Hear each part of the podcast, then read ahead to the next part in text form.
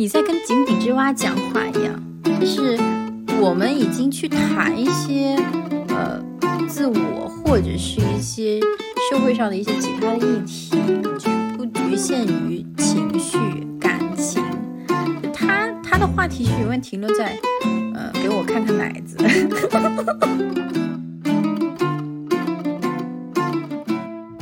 大家好，欢迎收听感性景观，这是一档关于亲密关系、多元性别以及自我觉察的播客节目。我们会在这三个维度当中去分享我们的生活与见解。如果大家有更多想要收听的主题，也欢迎在播客的评论区留言，或者给我们发送邮件。接下来就让我们进入今天的主题。我们所谈及的每一个 ghosting 是分手，都不是同一个问题。今天也邀请到了我的好朋友 Rennie。Hello，我是 Rennie，大家叫我阮玲也可以。那我们今天就开始今天的主题吧，就是想先跟大家介绍一下什么是 ghosting，是分手，然后它有具体有哪些表现，就是以及就是什么人会对你使用 ghosting 是分手。我个人理解的就是完全消失了，就是你你神不知鬼不觉的，他在你的生活当中就消失不见了。可能具体的表现，我经历过的就是他会在呃分手的前一周或者是几天之内，慢慢的和你断掉联系。然后比如说你们之前是在什么社交软件上认识的，他可能会先取消匹配，但是这个你察觉不到的。然后慢慢的就是不再有一些非常程序化的或者是日常的一些打招呼也好，或者分享生活的一些。相关内容也好，那最后到你终于忍忍受不了这样的冷漠的时候，你提出来要谈一谈，他可能就完全消失了。我当时经历的就是这样子，然后基本上都是约会对象，要么就是亲密关系当中，或者是就是男朋友，基本都是直男。差不多，直男，呃，直男会经不叫经常，但是我也遇到过这种情况。呃，我察觉到的是，嗯，在交往一段时间以后，突然会你会觉得你们中间的一些连接，就比如说今天就没有，我就突然发现今天怎么回事儿啊？就有一种感觉，就是你们两个之间好像呃联系着，但也没有完全联系，没有像以前谈恋爱那种呃感觉。虽然我们现在没有发消息，但是我们两个之间是有连接的，但是他。呃，突然有一天就不再及时的回复消息也好，或者是跟你说话的频率、节奏，呃，没有办法再去跟你连得上，呃，这个就是开始的一个信号。对我来说哈，我就会比较着急，我就说怎么了？怎么了？我想我想去解决问题嘛。但是，呃，一般的情况下他会说没事，我想多了。嗯，再过几天以后，这个问题反复出现，他就不再回复，这个是 ghosting。嗯，我我会把这个亲密关系里面的这个叫 ghosting，社交其实也会有，就是不回消息啊，嗯，就不回复了呀，这些我不会特别在意。嗯嗯，对，其实我之前也在看到一篇文章，简单心理他们分享的，就关于分辨什么是 ghosting 的一些告别，就可能。比如说，在你只见了一两面，或者是只是一些比较浅薄的约会关系当中，这种其实也不算，大家并没有什么深入的交流，就是你根本就没有投入那么多的精力和心血去经营这段关系，所以不告而别其实也还好，因为伤害可能没有那么大。就是伤害最大的就是在那些深度的关系当中，或者是就是像我上一次经历的，就是因为。这个问题我也跟对方反映过，就是我跟他沟通过，我们还聊了差不多一个半小时，就是关于他最近基本不怎么跟我讲话，但是也会回消息，然后每次回的也很热烈，就是会积极的解释我最近做什么去了，没有回你消息，然后我会觉得，嗯，他可能就是在忙，我这么想就是多虑了。但是这样的次数越来越多的时候，我是真的会怀疑，因为就好像每次都有点扬汤止沸。每次问你，你就你就跟我说，呃，是最近在忙什么，或者是没有什么想要分享的，或者跟我说，呃，平时就没有这种分享生活的习惯，跟家里人也是。那这样子一下子给我上升到生活习惯的这样高度，我就不好意思再去跟他说，呃，那你要怎么怎么样？然后，但是这样的经历太多了之后，我自己会受不了。每一次就好像是被点燃了一点，然后又开始呃降温了。每一次都是这样子，反复来好几次，我自己会崩溃的。因为我还是比较喜欢，我是更。就是更喜欢在亲密关系当中去保持频繁的接触和交流的，因为你想，我们现在就是不管是现在隔离也好，还是未来的生活也好，不可能每天都就是住在一起、黏在一起，或者是就大家现在的交友的方式就是就在网上去频繁的聊天沟通，这就是一个很日常的一个方式。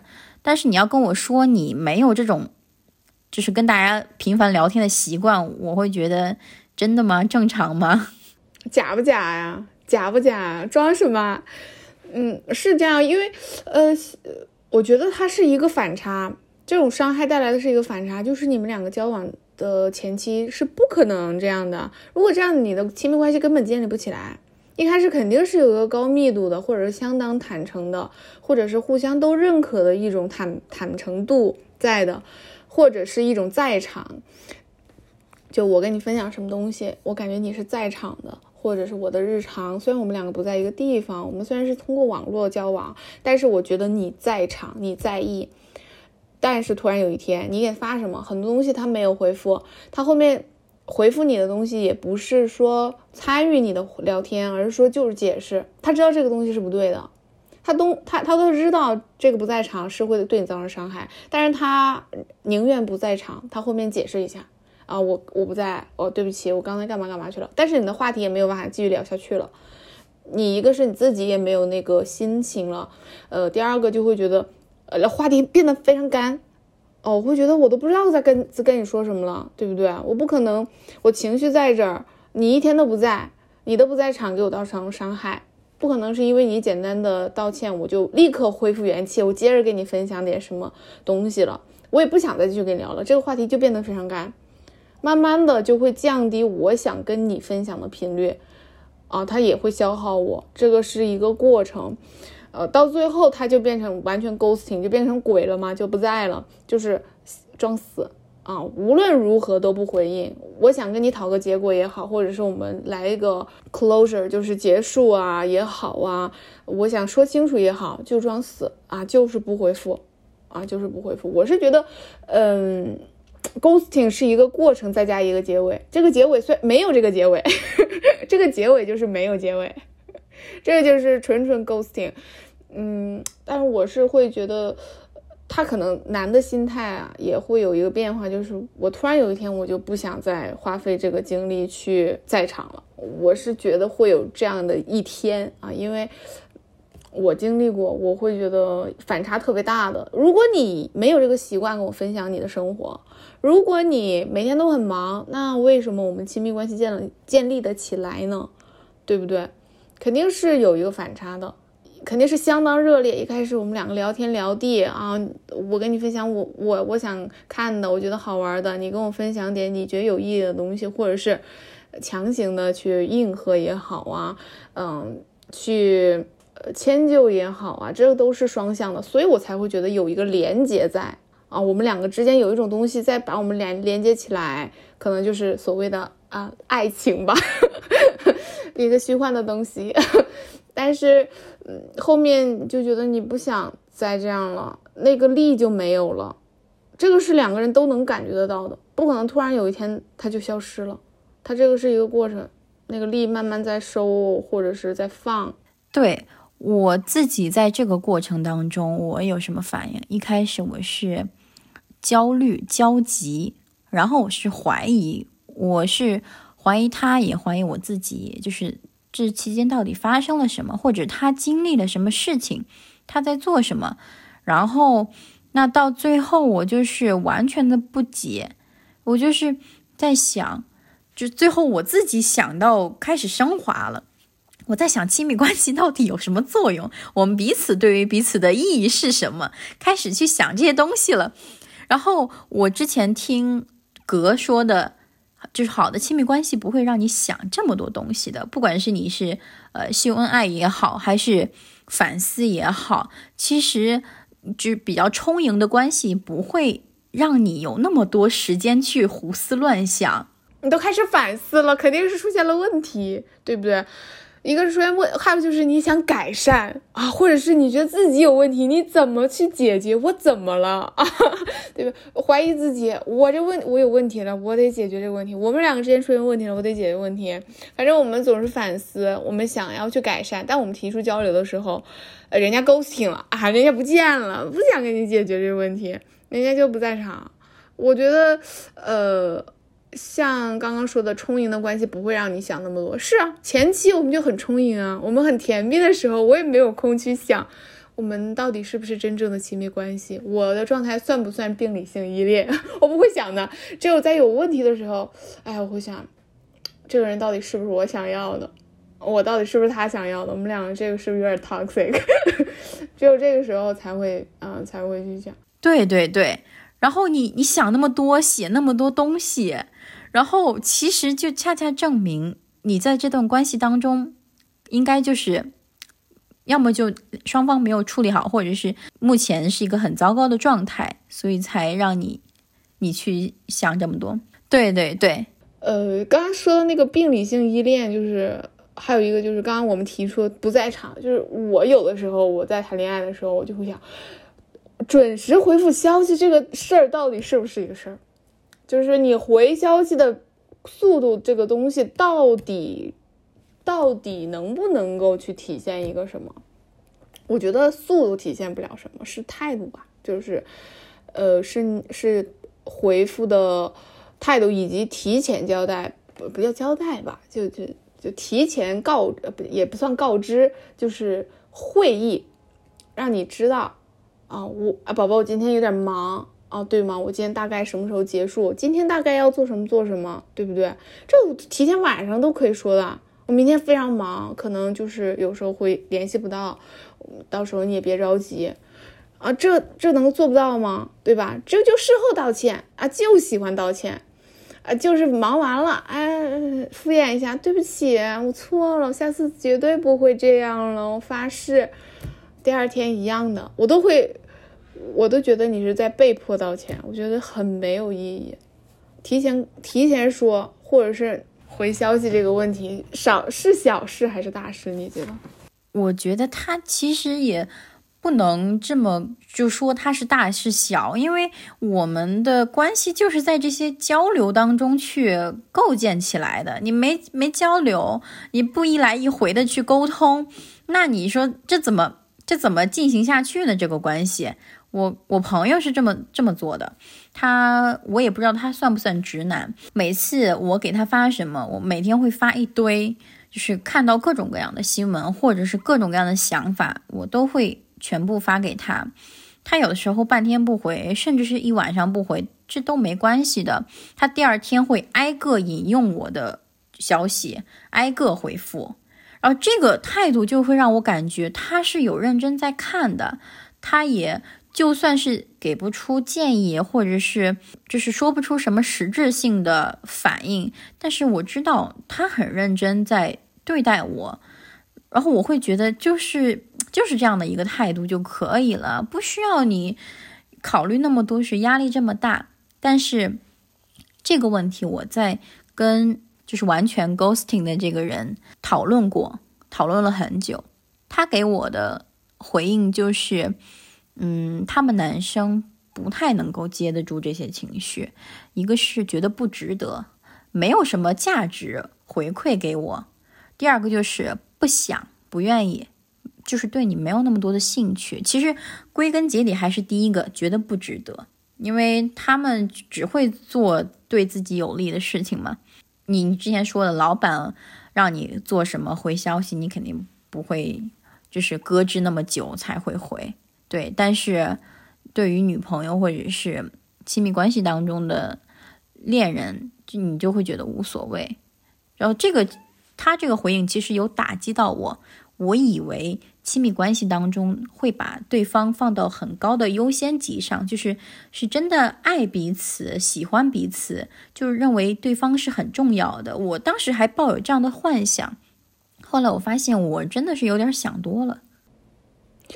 呃，像你说，男的愿不愿意接这个事情，和你说亲密关系里面人人都应该啊，你理想中人人都应该去做得到的那种爱护，其实，嗯，不是不是一件事儿，因为不并不是所有人都能够进入得了亲密关系和高层次的爱的。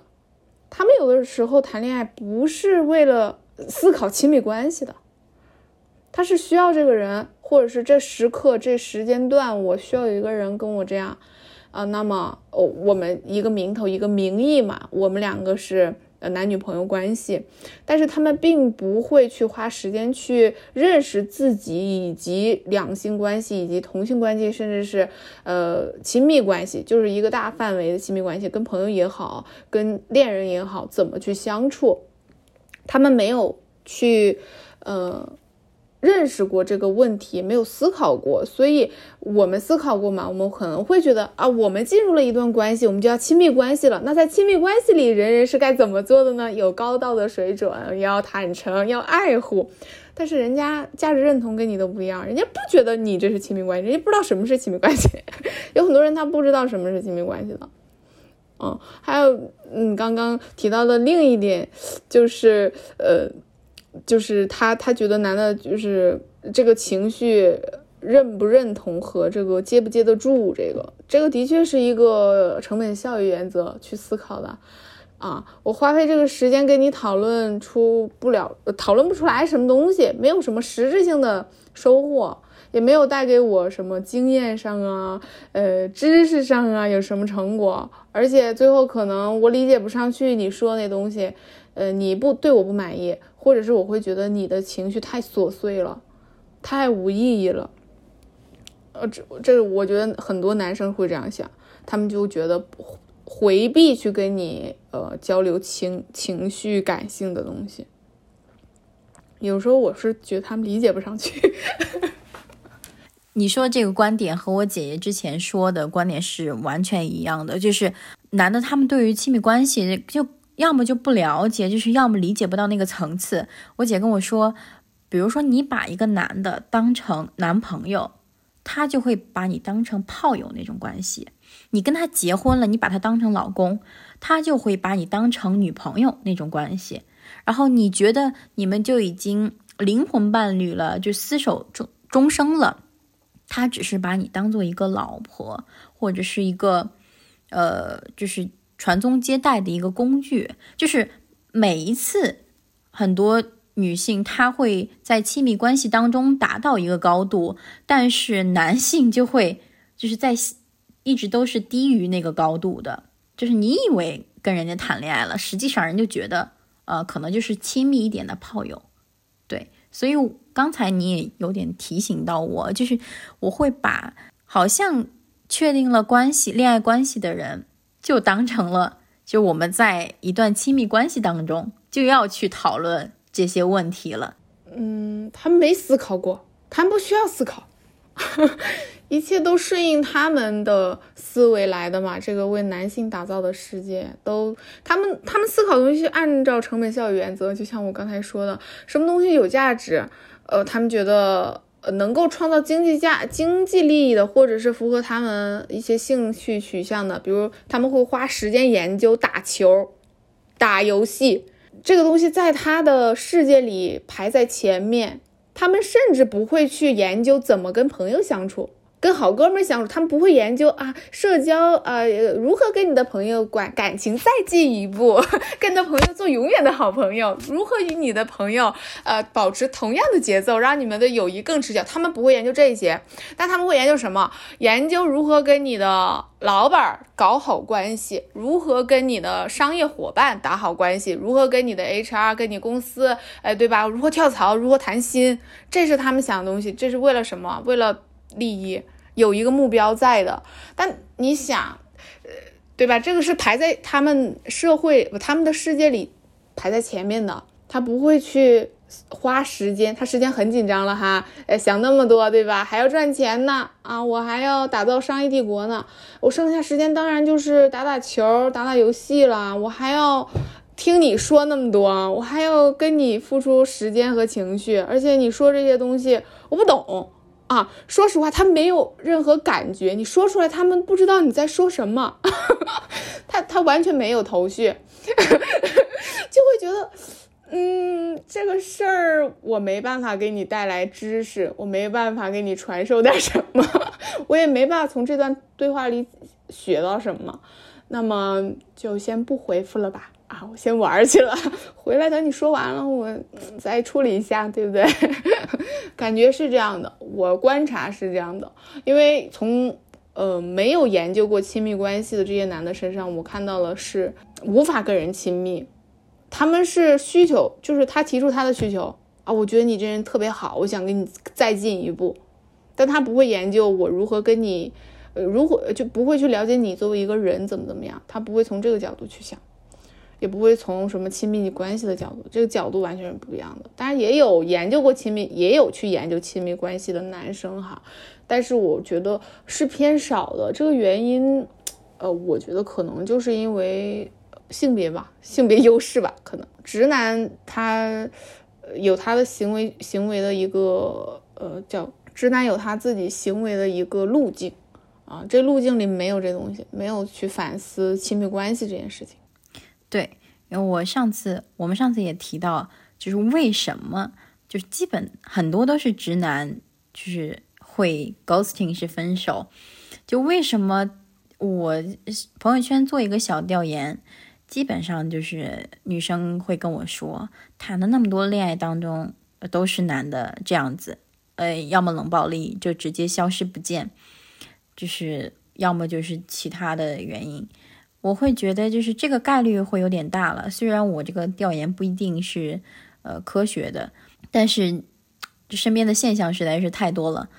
我我我就是在想，就直男这个群体，可能他们就是不需要去学这些东西，就学了这些东西没有用，以及说你的感受是不重要的，就是。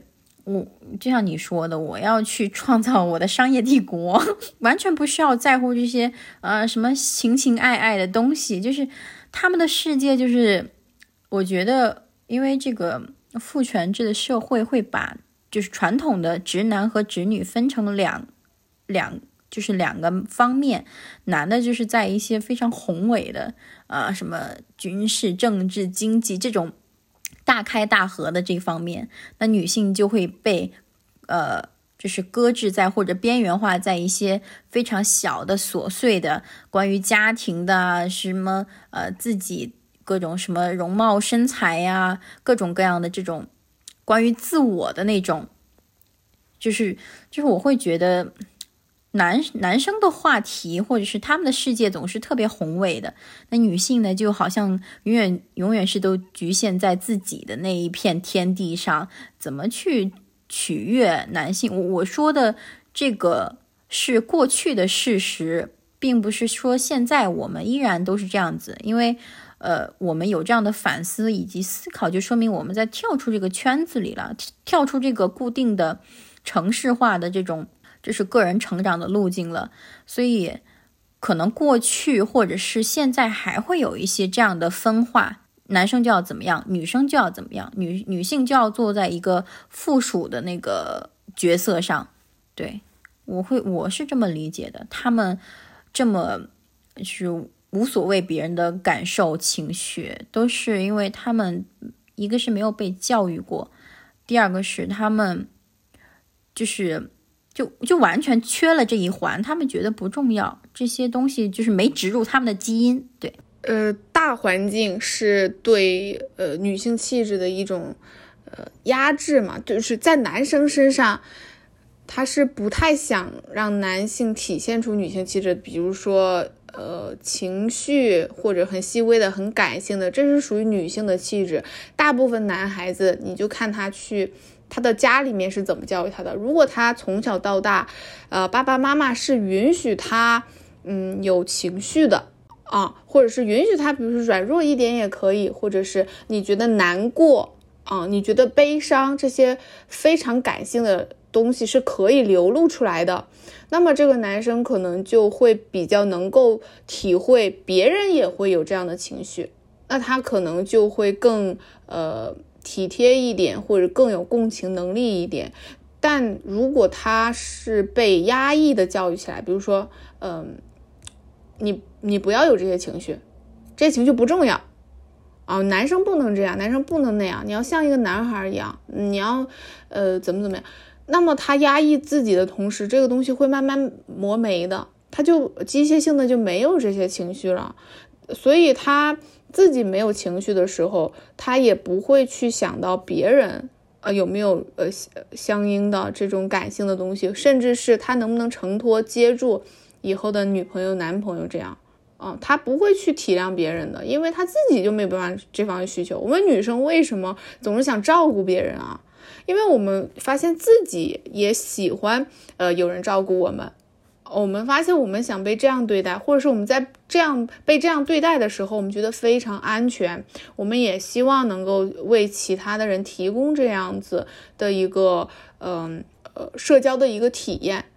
啊，所以我会用这种温柔的方式去对待我的朋友，或者是在呃我的亲密关系的对方的时，呃遇到困难的时候，会主动讲最近情绪怎么样啊？压力太大的话，呃负面情绪也是可以呃流露出来的，不需要自己忍着。这时候我我遇到过几次，对方都是不领情的，对方都是不领情的，他会觉得他会我会发现，当这样的时点就那一瞬间，那个氛围是非常不对的。我去跟他说，你可以呃软弱也没关系。他并不是说啊，终于有人能够为我就是承托我的情绪了。他是非常抗拒的，他不是领情，他不领情，他会觉得不想回应你。这个时刻他说不用，呃他他甚至都不会说啊不用不用，他就是不回复了，或者是他就面无表情，让我觉得呃哦我这这这怎么回事情啊？后来我发现可能是他们不允许有这个东西。或者他甚至也是会觉得流露这个，他打心眼底觉得这个不够男人，不是他该做的事儿，或者他就没有这个心思去啊，他他会说有什么用啊，难过有什么用啊？哎，我爸也爱说这种话啊。以前处过男朋友，我说你就不能安慰安慰我吧？安慰你有什么用啊？啊，这个事儿已经发生了，哎，你应该怎么想着，怎么去解决，以后怎么怎么办？我当时就想着。能不能做个人？能不能当个人啊？我不是机器人，我不是按程序走的呀。他感他感受不到那个情绪，在这个要看他在婴儿时期他的那个，我就不叫婴幼儿时期吧，人人生长最早期他那个需求有没有被得到很好的接受。嗯，我觉得跟教育原生家庭是非常有关系的啊。然而，我们呃东亚这个大环境之下，男性的确就不是那样被教育的起来的，所以他对情绪的承托这方面的确是少点东西。我有一个小的观察，就应该是不准确的。就我所有的关系特别短暂的那种，呃，男性朋友之间，就他们会。就是大多数都是很抗拒同性恋的，因为我身边就基本都是呃性少数群体嘛，都是性少数的朋友。我在跟他分享这些事情的时候，或者是分享呃我的朋友的时候，他都会表现出来很抗拒，他觉得很恶心，就是他确实是恐同的。我会在想，确实是有这样的关系，他那么抗拒。呃，同性群体他那么去压制自己的感情，对，所以你你包括我在跟他交流的时候，我希望得到一些回应，或者是我想去安抚他，就无从下手，就好像面对一个一堵墙一样，就就像打乒乓球，就很倔，我就感觉就想起那句话：“男人至死是少年，很倔。”他是一座孤岛。它是一座孤岛，在那一瞬间，它是一座孤岛。啊，呃，你说到这个恐同，这个我非常有，呃，非常有相关的发言权。因为什么呢？首先，我身边同性恋非常多啊，男同非常多。第二点就是我这个周围都是男同的这样的一个女生呢，我交往过两个恐同的男的。啊，我就来说说他们的共同特质，就是没有共没有同理心。就是非常，就是我都问过他们同样的问题：如果你的孩子或者你最亲密的好朋友同性恋呢？啊，给我回答的是，那他就不再是我的朋友，那我就会不认他做我的孩子，就能做到这种，就是感情对他们来说是可切割的东西，没有可以收啊，可以有一个开关。我连这种话我都说不出来，我可能，我可能很抗拒的时候，我可能说个气话的，我都不会说这么果断的话。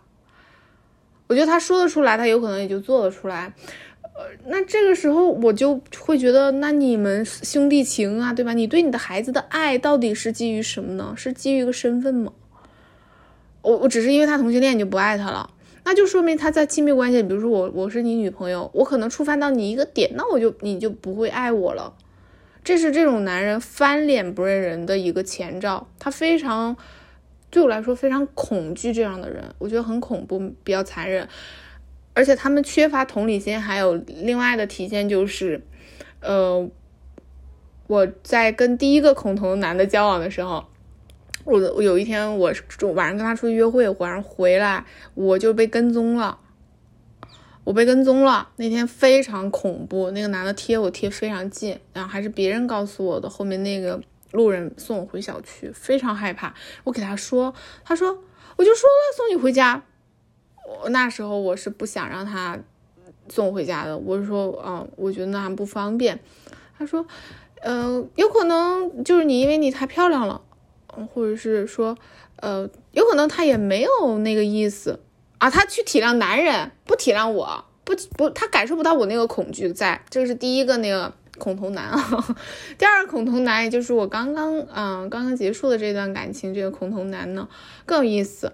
我说我被呃我被我们客户骚扰，呃那个客户他是一个什么什么呃什么级，在他们男性社会里级别还挺高的啊，他就跟我开玩笑说啊你问问他能不能帮你弄工作什么，我就当时我会觉得你怎么那么猥琐？你要是个女的，你应该会做这件事情吧。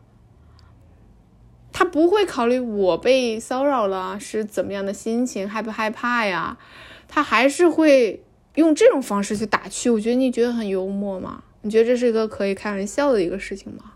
他完全体谅不了你，没有同理心啊！恐同男的一个基本的一个特征啊，没没有同理心，太恐怖了。而且这两个人就是就 ghosting 结束的啊，非常。吻合的一种情况，他们都是 ghosting，因为在他判断跟你这段关系没有再继续交往的价值的时候，他不会花一点点时间跟你解释也好啊，安抚你情绪也好，做一个善始善终也好，他们没有那个价值了，那就像把你当垃圾一样丢了啊，不直接就是装死，不会给你任何回应，你怎么说都好，后面态度非常冷漠，这样的男人，我觉得 ghosting 一部分，呃。我觉得也是，呃，冷漠的一种吧，或者是他他就是完全价值化了，把这个时间价值化了，觉得值不值啊？小时候很讨厌说值不值、配不配的，现在我发现用得上。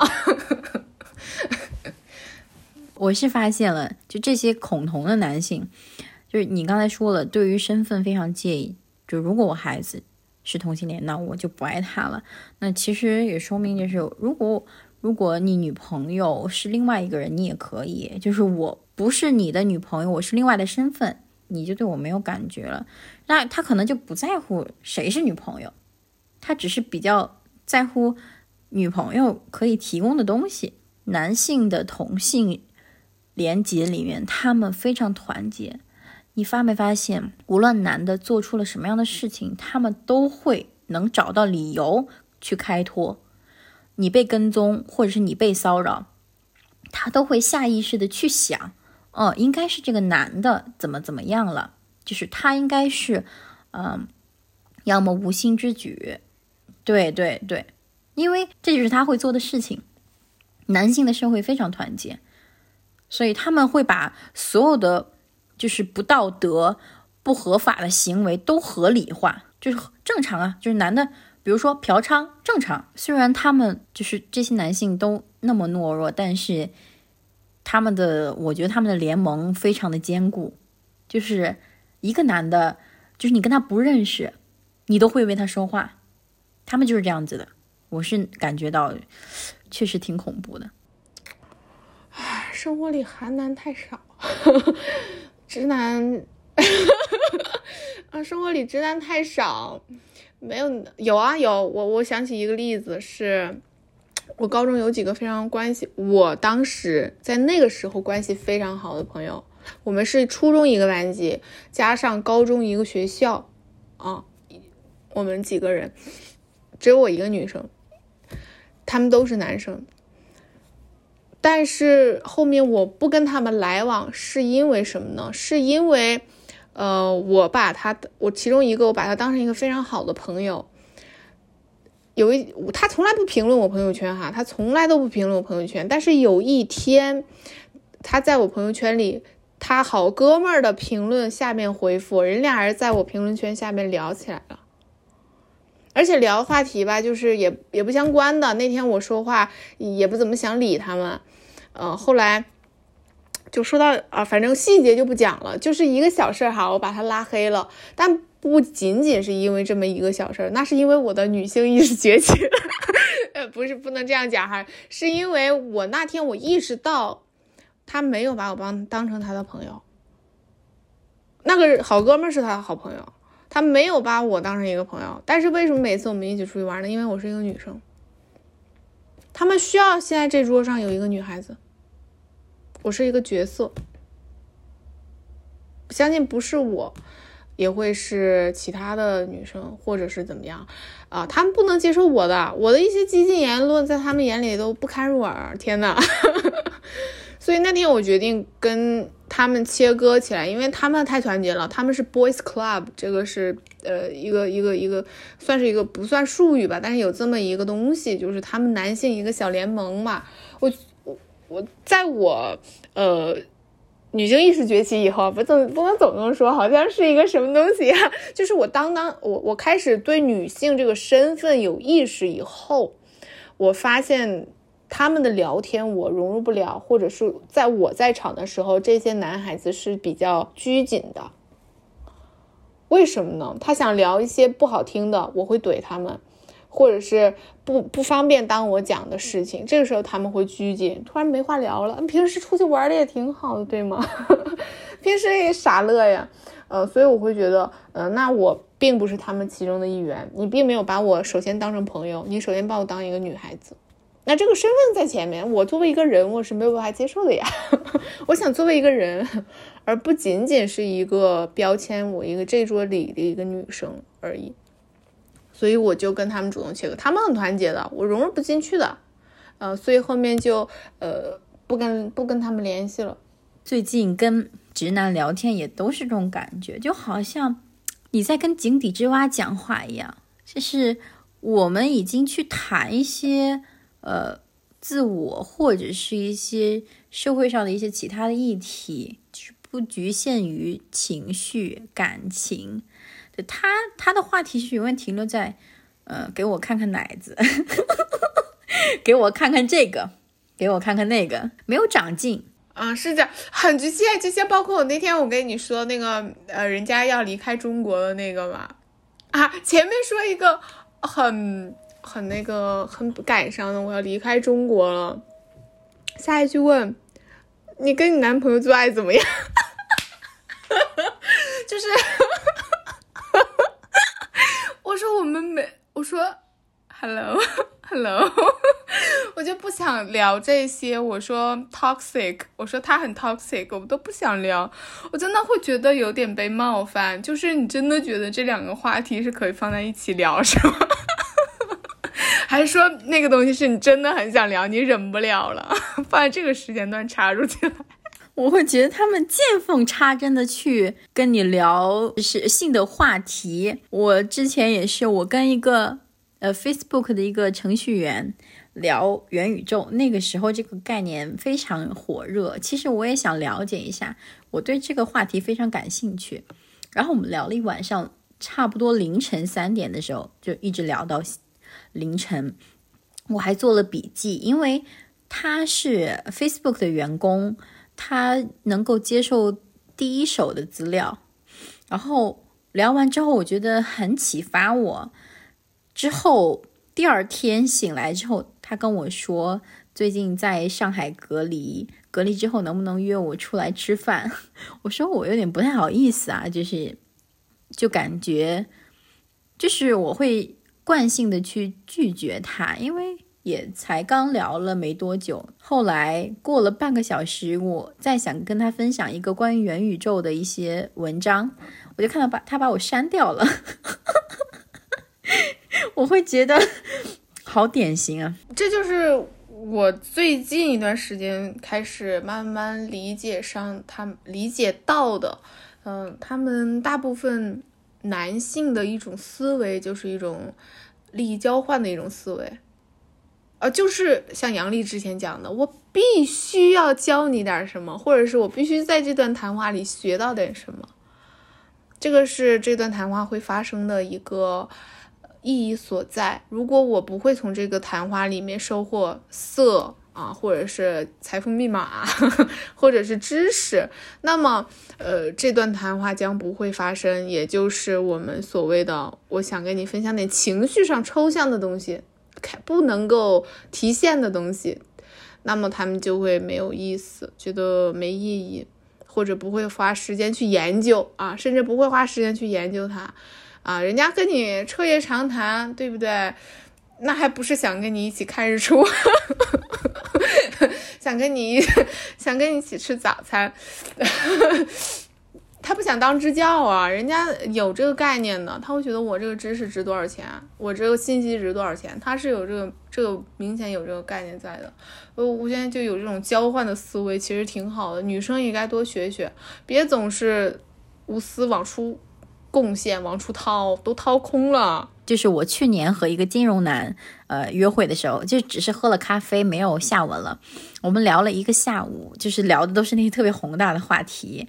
但是我看他的样子，我其实不太想跟他做爱。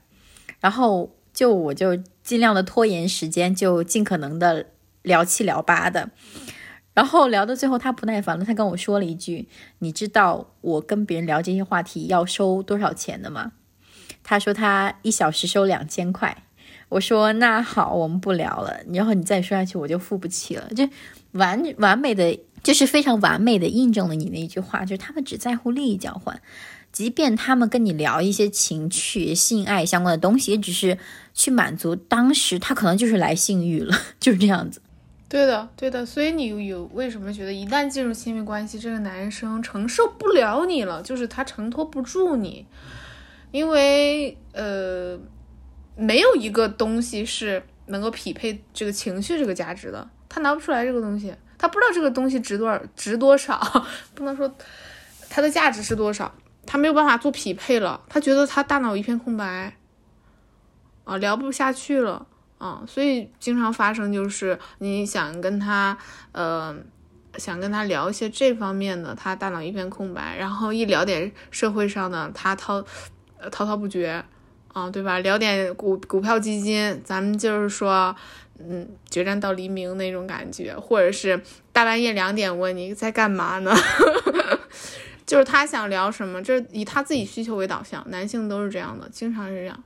啊，我想约你出来吃饭，啊，我想干嘛干嘛。那你需要他的时候，他可能不在的，不在场的。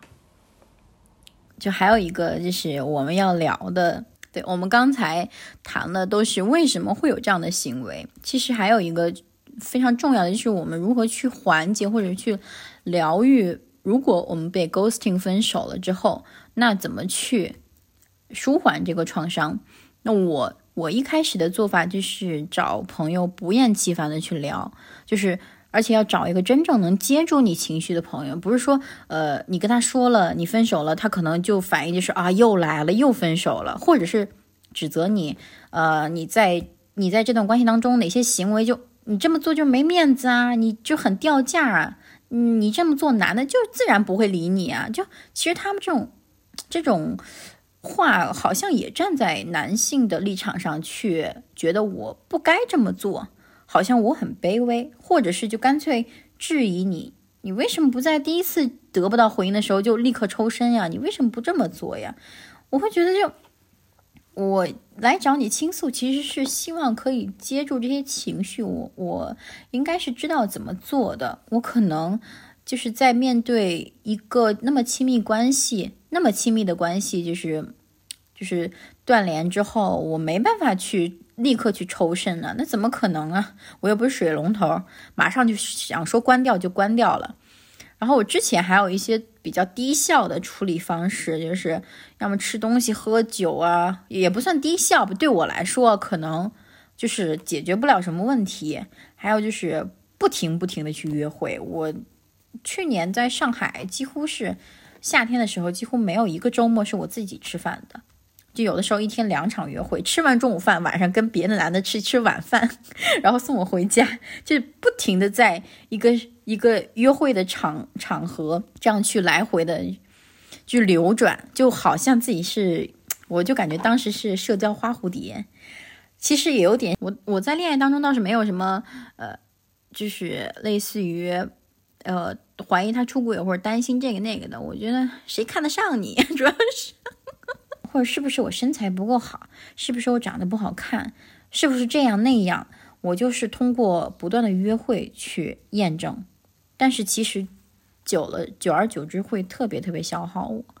所以我现在会采取的两个方法，就是一个是和朋友聊，一找真正的朋友聊；第二个就是去去看一些，去了解一些这样的行为，它在心理心理学上有什么样的意义。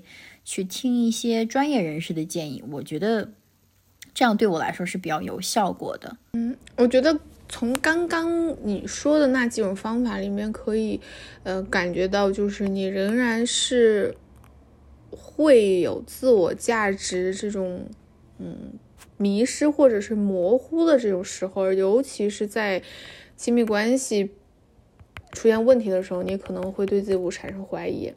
你可能会觉得人家这样做是有原因的，啊，有原因的。但是，呃，我觉得不是这样。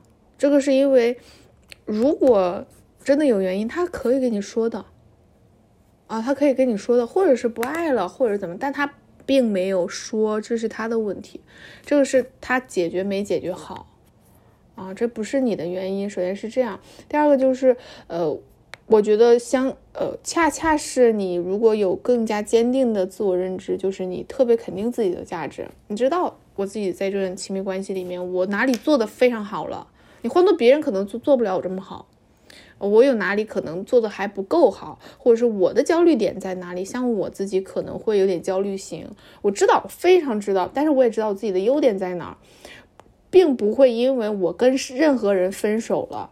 而对我自己产生这方面的怀疑，就是你要更加的认可自己，你才会降低这个对你的创伤。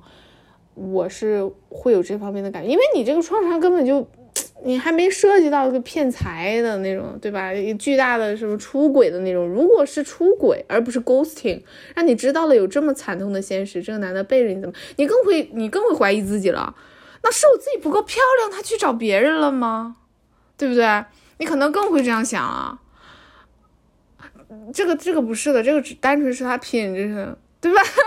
单纯是他，单纯是他品质问题。这个你你创伤，你就不要这个创伤，咱不说呃可能没有，但是我会觉得，如果你有一个非常坚定的自我，你的内核在，你的内核就是你要。真的知道自己好，而且这个知道是需要不被呃不断的被加固的，这个需要你朋友来做。我为什么这么肯定？因为我爸爸妈妈也好，身边的朋友也好，都非常肯定我，就是都是鼓励我，你就是好，你都总总看不上我找的那些对象，怎么说你你就瞎了啊？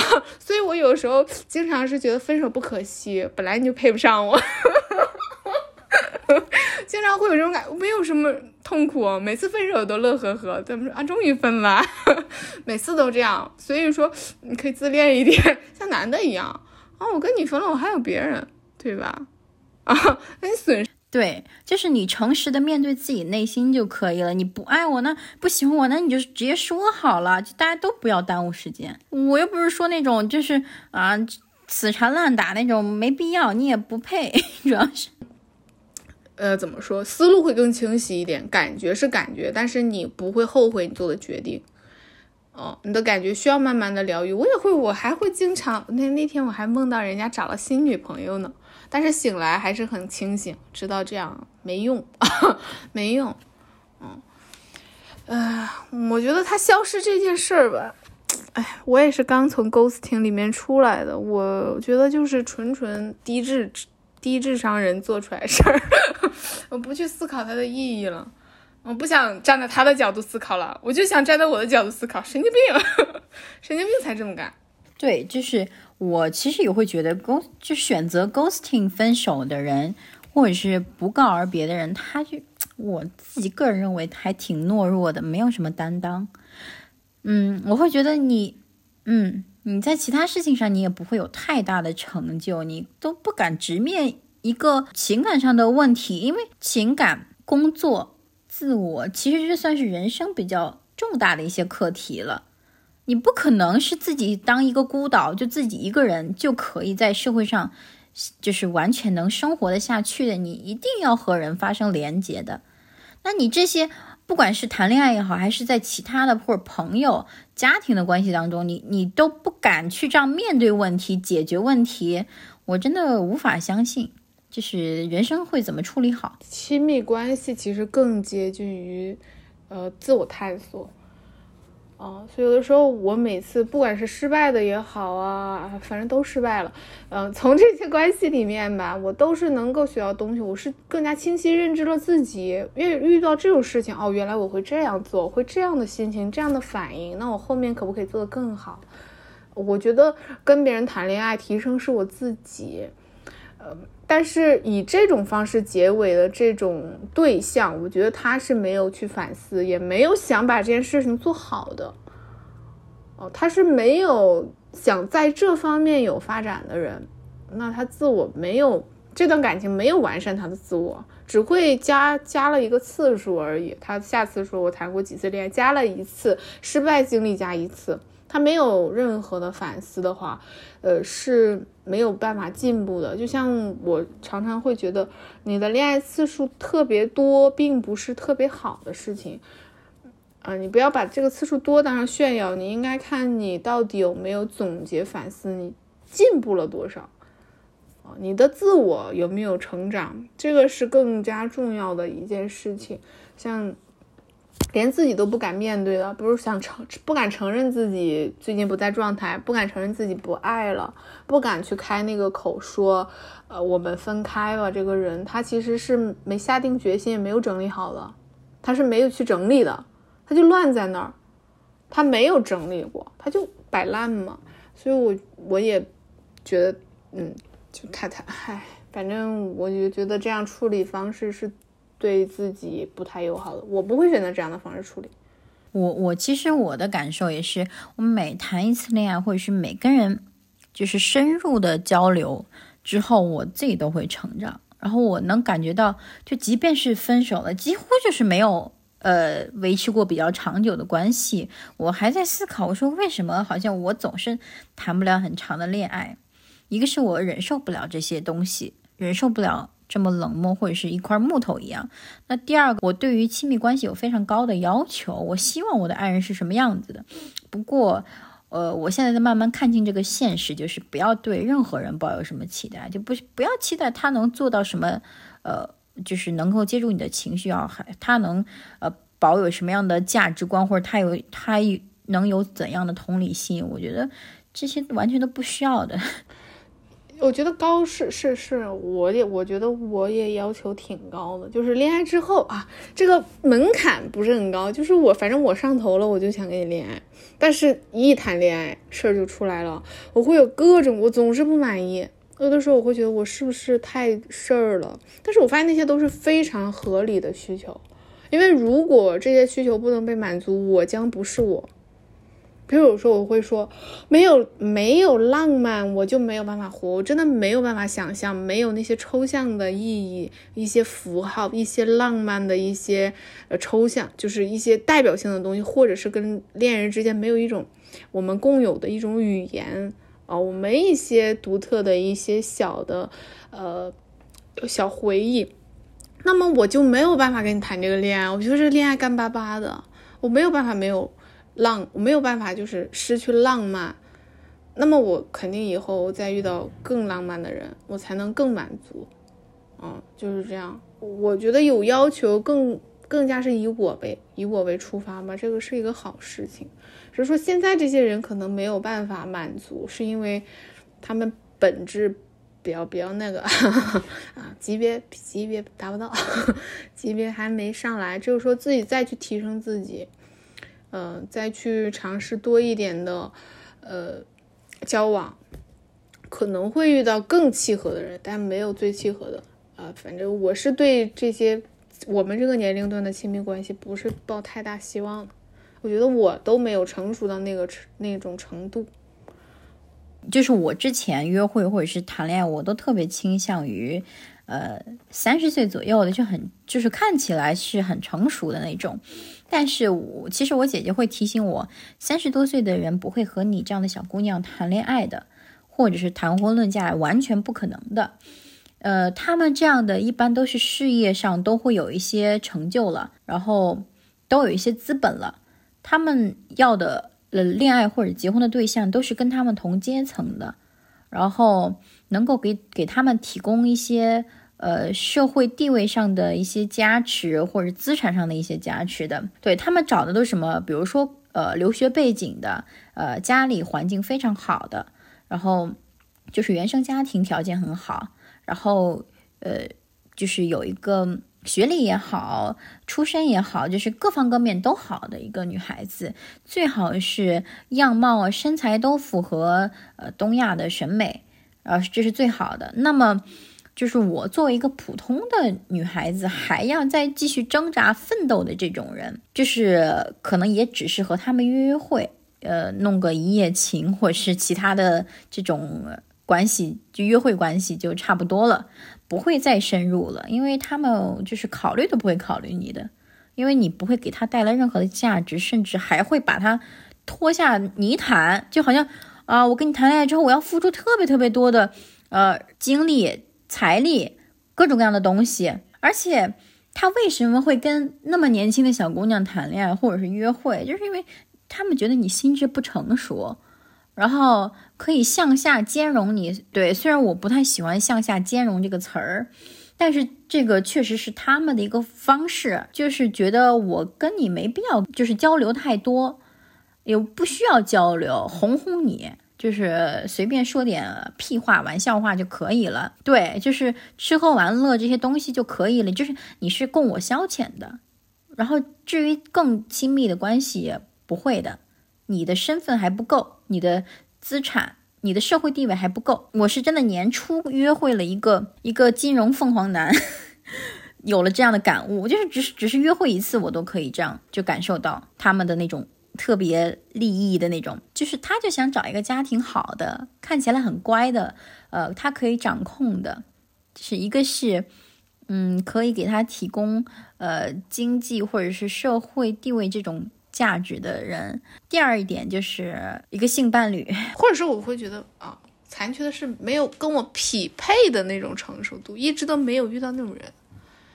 就所谓的合适，就可能这个人还成，嗯，就是还不懂的这个道理。我也不想当他免费的老师，我不想支教，所以我也不会跟他说那么多，我们就不合适就分开了。有可能是一种不匹配，哦，就是成熟度不够。那么我这个时候，这个。所以，所以我想的是，把自己弄好啊，我我能够接触到更好的人啊。当然，咱也不知道什么样的人算好呢。海归留学，咱也不是说没见过傻逼，嗯，你怎么判断好呢？对吗？你又你又你又涉及到一个好跟坏的一个判断了，所以没时间想那么多了，也不也不想去想，太累了，就挖空我了。一个男人就能把我，嗯。这一段时间的这种激情都磨空。我是不谈恋爱以后，我是完全不想去，不想去那个约会的，很累了，我觉得。我其实我上次谈恋爱也是，就刚结束的这一段。其实我的心态是什么样子的？我就想找个老实人，好好谈一谈恋爱。嗯，就是我会，我当时我心里有什么想法？就是在我最岁月静好的时候认识我，算是你的福气了。我愿意跟你聊那么多，就是你能够，呃，就是了解我那么多，你你有机会了解我这么多，这是你的福气。就是我现在已经不不是一个岁月静好的一个状态了。我看到我不满意的，我就要说出来。我想推荐一本我最近在读的书，就是《被讨厌的勇气》。它其实就是主要讲你人际关系当中的这个，是阿德勒心理学派的一个非常重要的一个一个观点，就是你的一切的烦恼都来源于人际关系，因为你自己不是一个孤岛，你一定会和任何就是很多人产生连接的，不管是你呃快递员也好，还是你。父母也好，还是什么呃男女朋友也好，就他会提出一个一个概念，就是课题分离。你在人生当中遇到的很多问题，它都是你自己的课题。比如说，你如何对待亲密关系，你如何理解爱，这都是你自己的事情。那至于别人怎么对待你，别人比如说劈腿啊、背叛或者是欺骗。这个都是他们的行为，他们的课题，他们选择用用这种呃不合理或者是不道德的方式来对待你，那是他们的事情。就是呃，阿德勒他就呃提出这个观点，要学会课题分离。他说的是，呃，关于你自己的人生，你能够做的就是选择自己认为最好的道路。然后另一方面，那别人怎么评价你，你的选择。别人怎么说你，那都是别人的事情，你根本没有办法去左右他。所以，我们就需要去学着，呃，去理解这样的行为，然后坚定自己的内心就可以了，就坚定自己的选择。我现在也是这样学习的，也是这样做的。我会觉得，即便他，呃，就那么不成熟，那么懦弱，那也是他自己的事情。我不能被他的这种行为，就是好像。我自己导致我自己很自责，这个完全没有关系的。我不能因为他他的这样的做法而让我自己陷入到一个呃漩涡当中。我现在就是这样的想法。我觉得这本书还挺好的，真的。哦，我听过同名的一个剧啊，但我没看过这本书。但是里面你刚刚说的这些观点，我是非常赞同的，而且。我可以说的是，我们有时候去讨论也好，去思考亲密关系也好，有的时候可以多去看一下其他人的讨论。或者是有很多学者已经在很多年前这种事情就已经被讨论过了，被提出来过了。我们去看他们的答案，呃，与其苦苦的去思索，我们其实可以借助很多呃科学的角度去呃拆解我们的问题和焦虑的。我会觉得这个是一个科学话题，那它存在是正常的，不要责怪自己，呃，可以用更高效率的方式去开解自己，而且找到解决的办法。这个是非常好的，啊，反正爱自己肯定没有错的，呃，认识到问题能接受，然后再去解决，这是一个过程，呃，总比那种不是不知道自己有有错的地方那种人好。我也很认同，我昨天还写了一下，就是就是感叹了一下，我在遇到了这样的事情，比如说我又分手了，我在跟你们交流的时候，你们的反应是非常让我感动的。就你们会非常直接的跟我讲，需要帮助吗？需要打电话吗？我们聊一聊。你这样会让我感觉我不是一个麻烦，或者是我遇到的问题确实是一个很重要的棘手的问题，就是不像是呃别人可能会觉得啊，闺蜜又来找我怎么怎么样了，她又分手了，呃怎么之类的这样的话。因为可能是不是因为我每次分手都分得很果决，就不会再有复复合的可能。我倒是没有这种来来回回的这种这种曲折的经历。我现在想的是，就是呃，我其实是好像中午也跟你提了，就是把自己的需求区分开来，就是把自己的需求都切割开。可能也是把所有的需求都放在一个人身上，他满足不了，他不能又给你性，又给你很深入的思考。那那我就多找几个人了。还有就是推荐大家去看看，呃，从零到一的女性主义，还有那个厌女，这都是上野千鹤子老师的两个力作，就真的完全太太可以，就是像向内的自我探索，完全可以去看这本书。那我们今天的节目就录到这里，感谢大家的收听，我们下期再会。